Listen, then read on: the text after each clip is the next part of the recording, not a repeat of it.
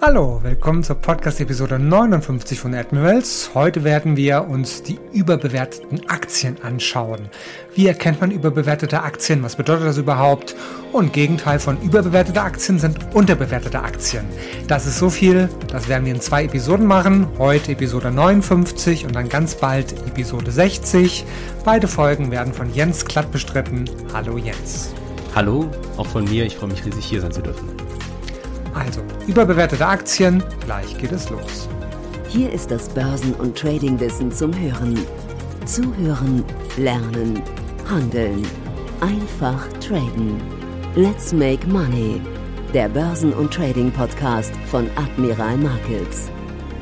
Das Rechtliche. Handeln Sie verantwortungsvoll. Unsere Publikationen liefern eventuell auch unverbindliche Markteinschätzungen.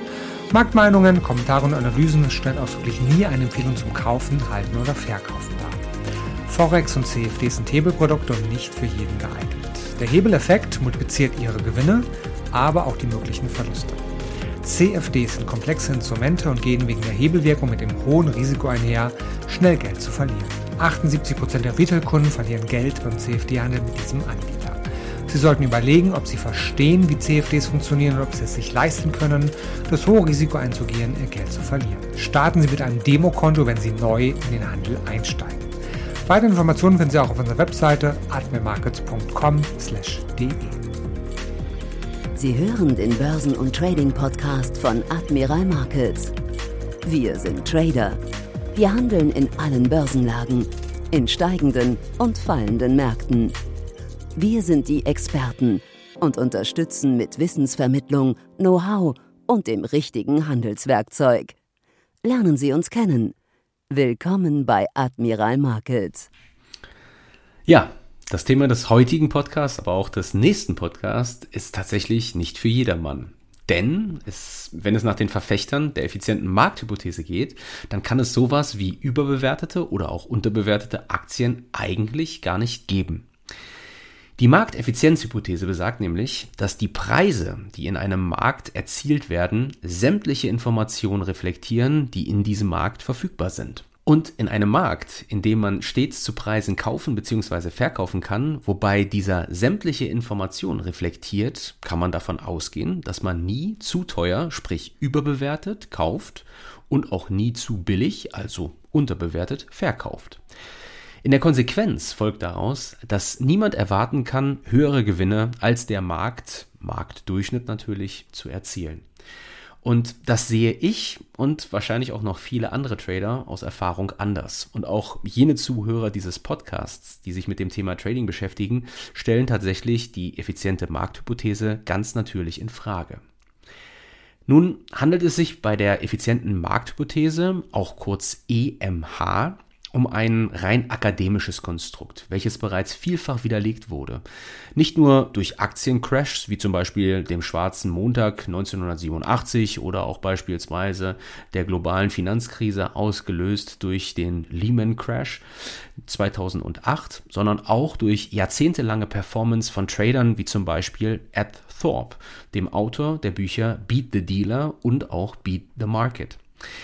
Das Spannende an Ed Thorpe ist, dass dieser als Urvater der sogenannten statistischen Arbitrage gilt, wobei er sich in seinem Trading mathematische Formeln zunutze machte, die auf das Ausnutzen von Marktineffizienzen abzielten also über- bzw. unterbewertete Aktien und deren Optionsscheine, zu Englisch auch sogenannte Warrants, die es ja angeblich laut der ENA EMH nicht geben sollte, also nicht die Optionsscheine, sondern diese Ineffizienzen, diese dann gegeneinander handelte und hiervon nicht nur profitierte, sondern zu einem der erfolgreichsten Hedgefondsmanager unserer Zeit wurde, unter anderem dann auch thematisiert und interviewt von Jack Schwager in seiner Börsenliteratur und in den Klassikern hier unter anderem den Hedgefund Market Wizards.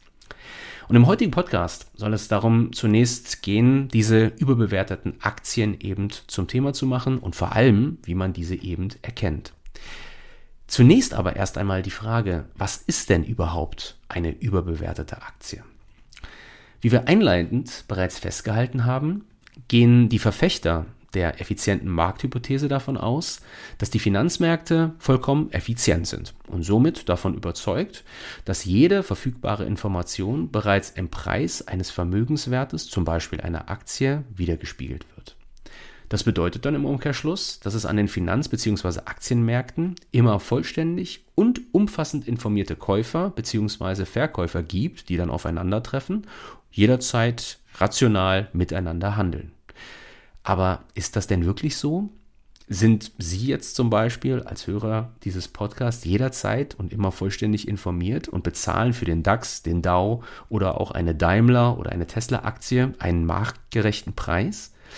Oder kaufen bzw. verkaufen Sie die jeweilige Aktie nicht gerade deswegen, weil Sie davon ausgehen, dass diese nach Ihrem Kauf entweder steigt, beziehungsweise, wenn Sie jetzt beispielsweise ein Aktien-CFD dann short handeln, also short gegangen sind und auf fallende Kurse spekulieren, dass dann eben der CFD auf die zugrunde liegende Aktie im Wert steigt, sprich also die Aktie fällt. Letzteres, letzteres tun Sie, weil Sie davon ausgehen, dass die Aktie überbewertet ist. Und dann kommt natürlich die folgerichtige Frage, warum sollte denn eine Aktie überhaupt überbewertet sein? Nun, wie bei jedem Vermögenswert wird der Preis einer Aktie von Angebot und Nachfrage am Markt bestimmt. Wenn die Nachfrage das Angebot übersteigt, steigt der Preis der Aktie.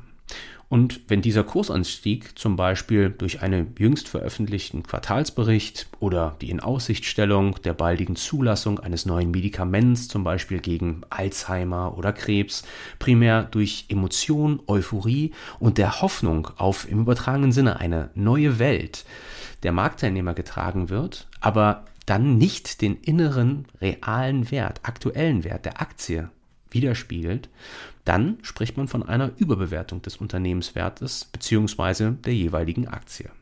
Und solche, nennen wir sie mal Hypes und basierend auf Emotionen getragene Kursentwicklungen, die zu teilweise starken Überbewertungen von Aktien geführt haben, haben wir tatsächlich in den vergangenen Monaten wieder häufig zu sehen bekommen. Die bekommen wir immer wieder zu sehen, sei es zu Zeiten der Dotcom-Bubble oder sei es eben beispielsweise zum sogenannten Meme-Stock-Hype, wo sogenannte Meme-Aktien, bei denen besonders Privatanleger bestimmte Unternehmen wie zum Beispiel GameStop oder kurz GME, das ist das Ticker-Symbol, oder auch AMC ins Visier genommen haben und deren Aktienkurs dann in absurde, anmutende jedenfalls Höhen getrieben haben.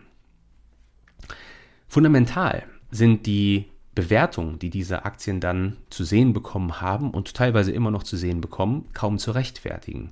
Zumindest nicht nach klassischen Bewertungsmethoden. Aber über Finanzwebseiten wie zum Beispiel Finwiz, die wir schon mal in einem früheren Podcast auch zum Thema gemacht haben, da kann man zum Beispiel sehen, dass diese Privatanleger sich über soziale Medien im übertragenen Sinne verabredet haben, die begrenzt verfügbaren Aktien in einer GME oder in einer AMC zu kaufen und damit professionelle Marktteilnehmer und Hedgefonds, die auf einen Verfall der GME oder AMC-Aktie spekuliert haben, die haben sie dazu gezwungen, diese Short-Position durch sogenannte einsetzende Margin Calls aufzulösen. Also man hat im Grunde genommen die Profis begonnen, in die Ecke zu drängen. Problematisch ist in dem Zusammenhang jetzt, dass die Privatanleger sich ihrer komfortablen Position im Hinblick jetzt auf die Short-Position der Hedgefonds im Klaren waren und tatsächlich gar keinen Grund gesehen haben, die begehrten Stücke, die die Hedgefonds benötigt haben, um ihre Short-Position glattzustellen, diese wieder rauszurücken und damit kam es zu einer immer steileren Preisspirale in GME oder auch AMC und ja, die notgeratenen Hedgefonds, die waren dann in diesem Zusammenhang teilweise sogar willens, Mondpreise, fundamental nicht gerechtfertigte Kursniveaus zum Eindecken ihrer Verlustposition zu akzeptieren. Und nun, das ist zwar nur ein Extrembeispiel, aber es zeigt dennoch auf, wie es zu solchen Überbewertungen in bestimmten Aktien ausgehend von bestimmten Vorgaben eben tatsächlich kommen kann.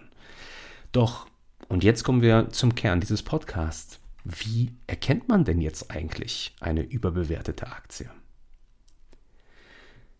Tatsächlich gibt es verschiedene Kennzahlen, die verwendet werden können, um zu versuchen, übergewertete Aktien zu identifizieren. Dazu zählen zum Beispiel Klassiker wie das sogenannte Kurs-Gewinn-Verhältnis, auch kurz KGV, oder das Kurs-Gewinn-Wachstumsverhältnis. Dann gibt es noch das Preis-Umsatz-Verhältnis, die Eigenkapitalrendite oder auch die Ertragsrendite.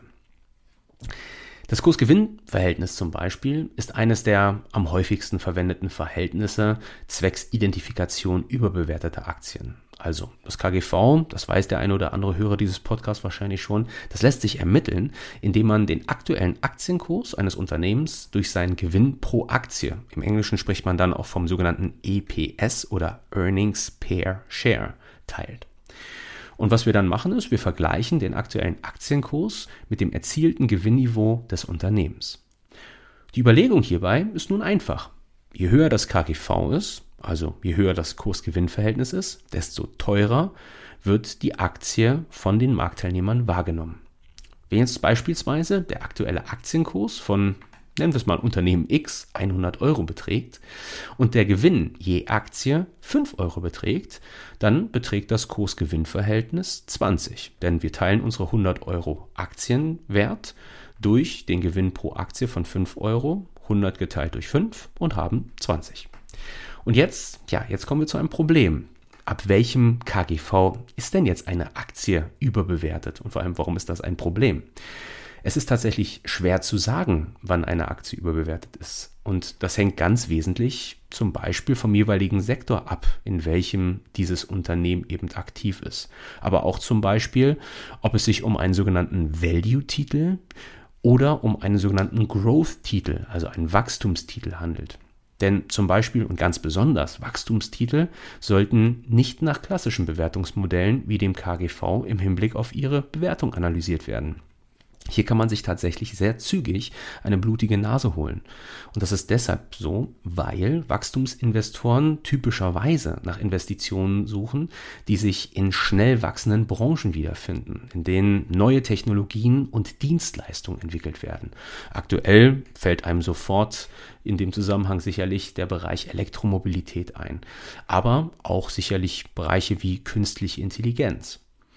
Und anders als beim klassischen Value Investing sind Wachstumsinvestoren auf der Suche nach Gewinnen durch Kapitalzuwächse. Also das bedeutet Gewinne, die sie beim Verkauf ihrer Aktien erzielen. Im Gegensatz zu zum Beispiel Dividendentiteln, die man erhält, während man die Aktie schlichtweg einfach nur in seinem Portfolio hat.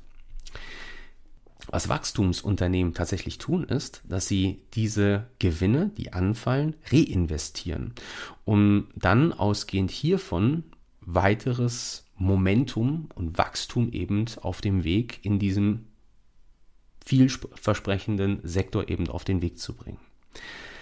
Klassische Growth-Titel sind hier tatsächlich nicht selten kleine, junge Unternehmen mit attraktivem Wachstumspotenzial. Und ja, die Grundidee ist eben, dass die jeweiligen Unternehmen prosperieren, expandieren und dieses Wachstum eben der Gewinne oder Einnahmen dann in Zukunft ganz natürlich in höheren Aktienkursen niederschlagen wird. Wachstumswerte können daher zu einem immer wieder auftretenden und verhältnismäßig hohen Kurs-Gewinn-Verhältnis, also KGV, gehandelt werden. Im Falle von Tesla zum Beispiel, um mal das aktuellste Beispiel hier zu nehmen, hatten wir tatsächlich im Jahr 2020, muss es gewesen sein, zeitweise ein KGV von über 1000 zu 1. Und solche hohen KGVs, die resultieren eben aus dem Umstand, dass das jeweilige Unternehmen derzeit keine Einnahmen verzeichnet oder ganz geringe Einnahmen verzeichnet, seitens diverser Investoren diese Gewinne aber in Zukunft erwartet werden, aber man eben keine Gewinnobergrenze im übertragenen Sinne festlegen kann. Und der Grund jetzt für solch eine Erwartungshaltung kann sein, dass das Unternehmen zum Beispiel Patente besitzt oder Zugang zu Technologien hat, mit denen sie anderen in ihrer Branche einen Schritt voraus sind. Erinnern wir uns an einen früheren Tesla-Podcast, so möchte ich ihn mal nennen. Wir hatten uns zwar speziell auf den Bereich Automobil Investments hier konzentriert, VW zum Thema gemacht, Daimler zum Thema gemacht, aber wir hatten eben auch Tesla herausgestellt und in dem Zusammenhang ganz konkret eben gesagt, wo Tesla im Vergleich zur Konkurrenz einfach Quantensprünge bereits gemacht hat und ausgehend hiervon einen Vorteil in der jeweiligen Branche, in dem Fall im Elektromobilitätsbereich hat, den andere Automobilbauer eben noch nicht haben und eben infolgedessen erwartet wird, dass mit zunehmender Marktreife bzw. dann größerer Akzeptanz von Elektromobilität im täglichen Leben entsprechend eben größere Gewinne in dem Moment bei einem sehr gut positionierten Unternehmen wie Tesla erwartet werden können und dürfen. Um tatsächlich aber zu einer Bewertung der, des Wachstumspotenzials eines Unternehmens zu kommen oder eines Sektors generell, gibt es tatsächlich einige Kennzahlen, die es zu beachten gilt. Und in der Tat erfordert das ein gewisses Maß an auch individueller Interpretation auf der Grundlage objektiver und auch subjektiver Faktoren sowie des persönlichen Urteilsvermögens. Im Allgemeinen berücksichtigen Wachstumsinvestoren fünf Schlüsselfaktoren bei der Auswahl von Unternehmen, die Kapitalzuwachs bieten können. Diese sind zum Beispiel ein starkes historisches Gewinnwachstum. Also Unternehmen sollten in den letzten fünf bis zehn Jahren ein starkes Gewinnwachstum vorweisen können. Und das Wachstum des Mindestgewinns pro Aktie, also des EPS, hängt in dem Moment selbstverständlich von der Unternehmensgröße ab. So können beispielsweise ein Wachstum von mindestens 5% für Unternehmen mit einem Umsatz von mehr als 4 Milliarden US-Dollar und 7% für ein Unternehmen zwischen 400 Millionen US-Dollar und 4 Milliarden US-Dollar angestrebt werden und 12% für kleinere Unternehmen unter 400 Millionen US-Dollar. Grundsätzlich ist die Grundidee, dass das Unternehmen, wenn es in der jüngeren Vergangenheit ein gutes Wachstum gezeigt hat, dies wahrscheinlich dann auch in Zukunft tun wird. Dann wären dann noch die starken zukünftigen Gewinnwachstumsaussichten. Ein Quartalsbericht liefert eine offizielle öffentliche Aussage über die Rentabilität eines Unternehmens für einen bestimmten Zeitraum. Und vor der Verkündung dieser Quartalszahlen schätzen Analysten großer Bankhäuser, Investmentbanken wie Goldman Sachs, Morgan Stanley, JP Morgan und so weiter eben den Gewinn. Und auf diese Schätzungen achten Wachstumsinvestoren natürlich ganz genau und versuchen dann Rückschlüsse zu ziehen, welche Unternehmen im Vergleich zur Branche wahrscheinlich überdurchschnittlich wachsen werden. Dann sind dort noch die hohen Gewinnmargen. Die Gewinnmarge vor Steuer eines Unternehmens wird berechnet, indem man jetzt alle Aufwendungen vom Umsatz außer der Steuer abgezogen werden und durch den Umsatz des Unternehmens dann dividiert werden. Das ist eine wichtige Kennzahl, die berücksichtigt werden sollte, da ein Unternehmen ein fantastisches Umsatzwachstum haben kann, aber gleichzeitig eventuell nur niedrige Gewinnsteigerung erzielt. Das könnte ein Indiz sein, dass das Management zum Beispiel Kosten und Einnahmen nicht kontrolliert bzw. nicht unter Kontrolle hat. Und im Allgemeinen kann ein Unternehmen ein guter Wachstumskandidat sein, wenn jetzt ein Unternehmen zum Beispiel seinen vorherigen Fünfjahresdurchschnitt der Gewinnmargen vor Steuern sowie die seiner Branche übertrifft. Dann eine weitere Kennzahl, die Eigenkapitalrendite und hier in dem Zusammenhang natürlich eine starke Eigenkapitalrendite, die angestrebt werden sollte. Die Eigenkapitalrendite, abgekürzt mit ROE, eines Unternehmens misst seine Rentabilität, indem es aufzeigt, wie viel Gewinn ein Unternehmen mit dem investierten Geld der Aktionäre erzielt. Und diese wird berechnet, indem der Nettogewinn durch das Eigenkapital der Aktionäre geteilt wird. Eine gute Faustformel ist hier, den aktuellen ROE eines Unternehmens mit dem 5-Jahres-Durchschnitts ROE des Unternehmens und auch der Branche zu vergleichen. Ein stabiler oder auch ein steigender ROE zeigt zum Beispiel dann, dass das Management gute Arbeit leistet, um Erträge aus den Investitionen der Aktionäre zu erwirtschaften und das Geschäft effizient betreibt. Und dann natürlich zusätzlich noch der Ausblick einer starken Aktienperformance beziehungsweise einer historisch starken Aktienperformance. Wenn sich tatsächlich im Wachstumsbereich eine Aktie in fünf Jahren nicht realistisch verdoppeln kann, dann handelt es sich im Allgemeinen wahrscheinlich nicht um eine Wachstumsaktie beziehungsweise einen Growth-Titel. Und somit sollte man bei hohen KGVs, also Kurs-Gewinn-Verhältnissen, hier sehr vorsichtig sein und es handelt sich sehr wahrscheinlich um eine überbewertete Aktie. In diesem Zusammenhang sollte man sich tatsächlich daran erinnern, dass sich der Kurs einer Aktie in sieben Jahren mit einer Wachstumsrate von nur 10% verdoppeln würde. Und um sich in fünf Jahren zu verdoppeln, muss die Wachstumsrate 15% betragen. Und das ist für junge Unternehmen in schnell wachsenden Branchen durchaus machbar. Ist das nicht umsetzbar, dann sollte man hier bei hohen Kursgewinnverhältnissen tatsächlich eher vorsichtig sein und tendenziell vielleicht eher auf die Short-Seite sich fokussieren, weil es sich potenziell um eine überbewertete Aktie bzw. ein überbewertetes Unternehmen zu handeln scheint. Nach der Analyse dieser Kennzahlen, besonders im Hinblick auf das zukünftige Gewinnwachstum, sind Wachstumstitel nun tatsächlich sehr sensibel.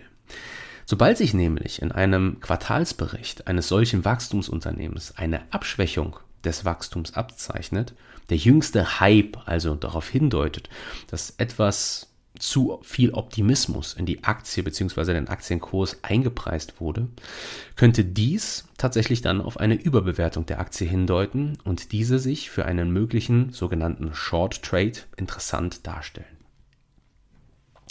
Bis dahin sollte man aber, besonders bei Wachstumstiteln, mit Aussagen wie dieses Unternehmen ist vollkommen überbewertet, das ist zum Beispiel häufig zu hören im Zusammenhang mit dem Elektromobilitätsbauer Tesla, sehr vorsichtig sein und ganz besonders erst recht mit Short-Engagements. Denn das Wachstum solcher Unternehmen kann sich noch über viele, viele Jahre erstrecken.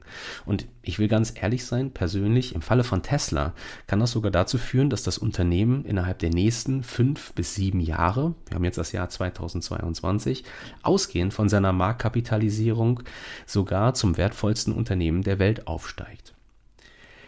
Bei klassischen Value-Titeln, wie zum Beispiel einer Daimler, Volkswagen oder auch dann einer Chevron oder einer Dell, ist neben dem Kurs-Gewinn-Verhältnis der beste Weg, um zu analysieren, ob ein Kurs-Gewinn-Verhältnis auf eine Überbewertung hindeutet, das jeweilige Unternehmen bzw. die Aktie mit anderen Unternehmen derselben Branche zu vergleichen. Hierdurch erhält man ein relativ klares Bild darüber, ob die Aktie über oder vielleicht sogar unterbewertet ist. Ein Thema, dem wir uns dann im nächsten Podcast detailliert widmen. Was man dann machen kann, ist, zum Beispiel schaut man sich das sogenannte Kursgewinn-Wachstumsverhältnis an. Das ist das kurz zu Englisch PEG oder Price Earnings to Growth Ratio. Wobei man in diesem Zusammenhang eben das Kursgewinnverhältnis das KGV durch das EPS-Wachstum, also den Gewinn pro Aktie oder Earnings per Share Wachstum über einen festgelegten Zeitraum, normalerweise nehmen wir hier zwölf Monate, teilt. Hierdurch rückt man im übertragenen Sinne das KGV und den Gewinn pro Aktie im übertragenen Sinne ins rechte Licht und analysiert die Wachstumsrate eben dieses Gewinn pro Akties. Greifen wir hierzu einfach nochmal unser voriges Beispiel auf. Dann gehen wir davon aus, dass ein Unternehmen zum Beispiel ein Kurs-Gewinn-Verhältnis von 20 hat. Beträgt jetzt der aktuelle Gewinn je Aktie 5 Euro und dieser betrug vor 12 Monaten je Aktie 4 Euro, dann bedeutet das, dass dieser Gewinn pro Aktie um 25 Prozent gestiegen ist. Und ausgehend hiervon wäre das PIG 0,8, denn wir teilten 20 durch 25 und erhielten somit 4 Fünftel oder beziehungsweise 0,8.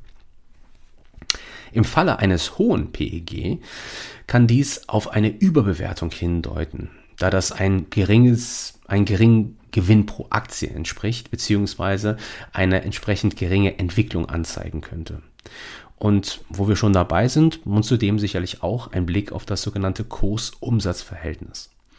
Im Gegensatz zum KGV berücksichtigt nämlich das Kursumsatzverhältnis nicht den Gewinn eines Unternehmens, sondern vergleicht stattdessen den aktuellen Aktienkurs mit seinem Umsatz.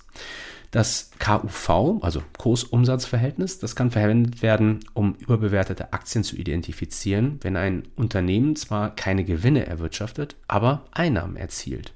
Das kann sich ganz besonders bei jungen, noch in der Wachstumsphase befindlichen Unternehmen anbieten, also Startups, wie wir sie heute bezeichnen.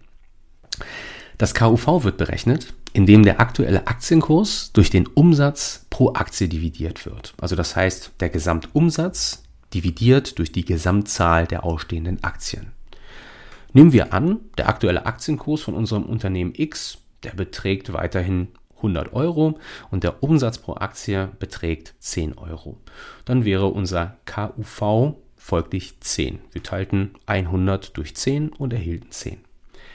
Und wie auch beim KGV kann ein vergleichsweise höheres Kursumsatzverhältnis ein Zeichen für überbewertete Aktien sein. Es ist jedoch wichtig, das Kursumsatzverhältnis in Verbindung mit anderen Analysemethoden zu verwenden. So kann zum Beispiel ein starker Umsatz und ein niedriges KUV ähm, nur dann wertvoll sein, wenn das Unternehmen dies irgendwann auch in eine Ergebnissteigerung in der Lage ist umzusetzen. Ansonsten wird das Unternehmen, egal wie groß das Absatzvolumen und auch wie billig oder günstig, möchte man vielleicht eher sagen, die Aktie erscheint, keine unbedingt erfolgreiche Investition sein. Ja, und dann hätten wir nochmal die Eigenkapitalrendite, also ROE oder Return on Equity. Ein häufig verwendetes Maß dafür, wie sich ein Unternehmen derzeit entwickelt. Und obwohl der aktuelle Aktienkurs bei der Berechnung nicht berücksichtigt wird, kann er in Verbindung mit anderen Kennzahlen und dem Vergleich mit dem aktuellen Aktienkurs verwendet werden, um zu beurteilen, ob eine Aktie eben überbewertet ist. Um jetzt die Eigenkapitalrendite zu berechnen, müssen Sie den Nettogewinn eines Unternehmens durch sein Eigenkapital dividieren, wobei das Eigenkapital das Vermögen eines Unternehmens abzüglich seiner Schulden ist. Und das findet man bekanntlich im Jahresabschluss des Unternehmens. Die Eigenkapitalrendite kann verwendet werden, um zu zeigen, wie effizient ein Unternehmen bei der Erzielung von Gewinnen ist, wobei im Wesentlichen eine höhere Eigenkapitalrendite als besser einzuschätzen ist. Nichtsdestotrotz könnte eine niedrige Eigenkapitalrendite in Kombination mit einem Aktienkurs dennoch von Vorteil für uns als Aktienhändler sein, denn das könnte darauf hindeuten, dass die betrachtete Aktie überbewertet ist, also sich eventuell für einen Short Trade anbietet. Und dann wäre dort noch die Gewinnrendite. Die Gewinnrendite ist der Kehrwert des Kursgewinnverhältnisses. Also das bedeutet, anstatt den aktuellen Aktienkurs durch den Gewinn pro Aktie zu dividieren, teilen wir den Gewinn pro Aktie durch den aktuellen Aktienkurs.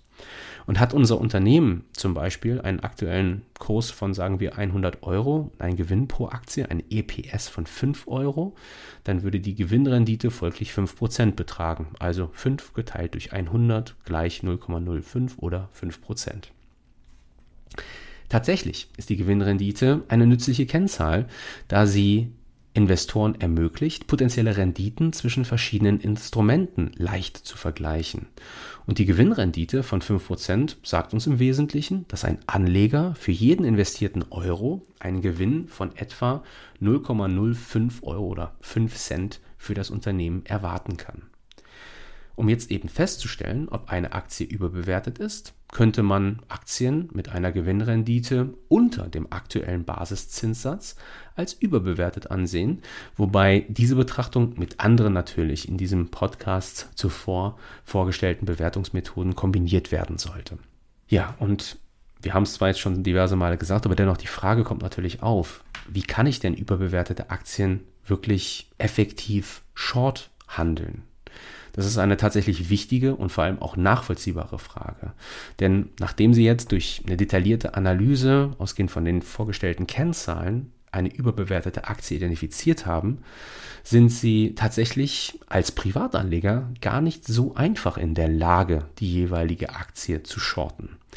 Wenn Sie zum Beispiel nämlich das Admiral MT5 Investkonto eingerichtet haben und sich dort den MT5 heruntergeladen haben und sich in das Konto einloggen, dann erkennen Sie zügig, dass Short Trading mit dort physisch handelbaren Aktien tatsächlich nicht möglich ist. Es ist keine Wertpapierleihe verfügbar, sprich man kann diese Aktien, die dort angeboten werden, und der Fundus ist riesig, und auch die ETFs kann man tatsächlich nur kaufen. Und dann möchte man früher oder später diese Position wieder auflösen, verkaufen, aber man muss sie eben vorher ins Portfolio gekauft haben. Und der Grund hierfür ist an allererster Stelle das mit Leerverkäufen einhergehende Risiko, dass dieses im übertragenen Sinne unendlich ist. Denn Aktien können wenn man möchte, bis ins Unendliche steigen. Und somit sind die Verlustrisiken bei Leerverkäufen enorm und dann sehr einfach und plump gesprochen tatsächlich nur Profis vorbehalten. In dem Zusammenhang, um sich das bildlich vorzustellen, erinnern Sie sich eventuell mal an die Entwicklung in der Volkswagen-Aktie im Oktober 2008 und dieser massiven Squeeze, die damals stattgefunden hat, diesen nach oben schießen, diesen vertikalen Kursanstieg infolge der damaligen Spekulation, dass es dort zu einer Übernahme durch Porsche kommt. Also, was tun? Tja, die Antwort hat tatsächlich drei Buchstaben. C, CFD. Steht kurz für Contracts for Difference. Und hiermit können Trader tatsächlich versuchen, sowohl von steigenden als eben aber auch von fallenden Kursen zu profitieren, ohne jemals den Basiswert besitzen zu müssen.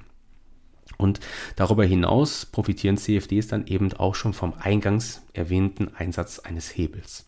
So gibt es dann zum Beispiel Aktien-CFDs, über welche sich eben Short-Selling auch von seitens eines Privatanlegers betreiben lässt. Und in der Tat würde ich persönlich sogar sagen, dass CFD Short Selling, also das Verkaufen einer Aktie über ein CFD, sogar attraktiver ist als physisches Short Selling. Dann kommt natürlich die Frage auf, warum. Nun blicken wir hierzu einfach mal auf die mit dem Short Selling einhergehenden Verlustrisiken. Rein theoretisch, wie gerade gesagt, ist das Risiko aus einem Aktienleerverkauf eben hier Verluste anzuhäufen, unendlich groß, denn die Aktie kann theoretisch unendlich weit steigen.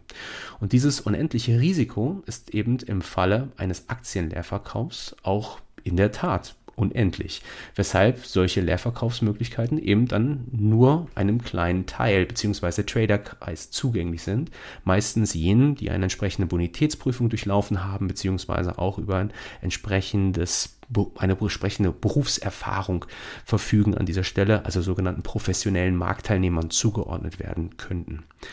Und im Falle eines Privatanlegerkontos jetzt ist es so, dass nach der ESMA-Entscheidung im Jahr 2018 das Verlustrisiko in einem Aktien-CFD-Short auf die Kontoeinlage beschränkt ist.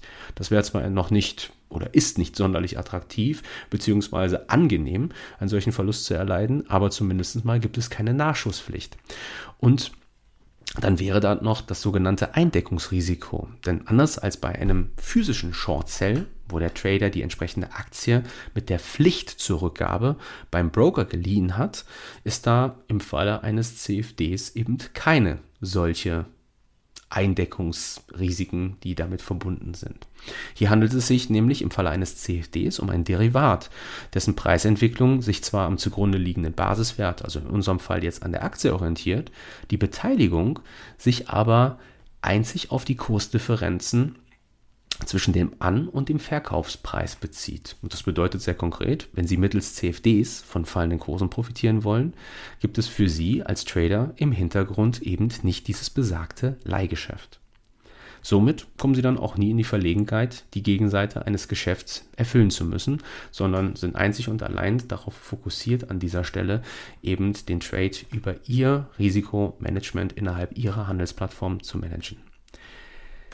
Und dann, ja, dann seien final vielleicht nochmal die Kosten auch in den Mittelpunkt gestellt. Bei einer Short-Position in Aktien muss der Trader beim Broker in aller Regel für die Wertpapierleihe eine tägliche Leihgebühr zahlen, die deutlich über den Finanzierungskosten eines CFDs liegen können. Wichtig ist dann allerdings auch, sich zu vergegenwärtigen, dass wir im Zusammenhang mit CFDs mit einem Hebelprodukt arbeiten. Und das wiederum bedeutet, wir haben eine Multiplikation des auflaufenden Verlusts der CFD-Position, die dann, dann zu zügig tatsächlich in substanziellen Verlusten eben resultieren kann. Und daraus folgt, dass besonders im Zusammenhang eben mit Short-Positionen und beim Handel von Aktien, die man als überbewertet identifiziert hat, noch einmal ein extra striktes, diszipliniertes Risiko- und Money-Management erforderlich ist, welches dann eben hier befolgt werden muss, um in seinem Trading schlussendlich profitabel überbewertete Aktien handeln zu können. Das war Podcast Episode 59 und hatte das Thema überbewertete Aktien. Ganz bald folgt also dann Episode Nummer 60, da geht es um die unterbewerteten Aktien. Ganz am Anfang an der Börse geht es immer darum, die richtigen Werte zu finden, die man handeln möchte. Das können Aktien sein, das können Indizes sein, das können Rohstoffe sein, was auch immer. Und wenn man das richtige Instrument gefunden hat zum Handeln, entscheidet man, ob man Aktien oder die Werte selber tradet ohne Hebel und dann in der Regel nur auf steigende Kurse setzen kann oder ob man CFDs handeln möchte und dann die große Chance hat, auf beide Richtungen setzen zu können, also auch Gewinne generieren kann, wenn die Märkte fallen. Beides sollten Sie ausprobieren über ein Demokonto und das Demokonto bekommen Sie natürlich auf admirmarkets.com/de. Vielen Dank, wir hören uns bald wieder. Das war Let's Make Money, der Börsen- und Trading-Podcast von Admiral Markets. Schauen Sie auch in unserem YouTube-Kanal vorbei um tägliche Analysen über die interessantesten Märkte zu erhalten. Alle Angebote von uns finden Sie auf unserer Webseite admiralmarkets.de.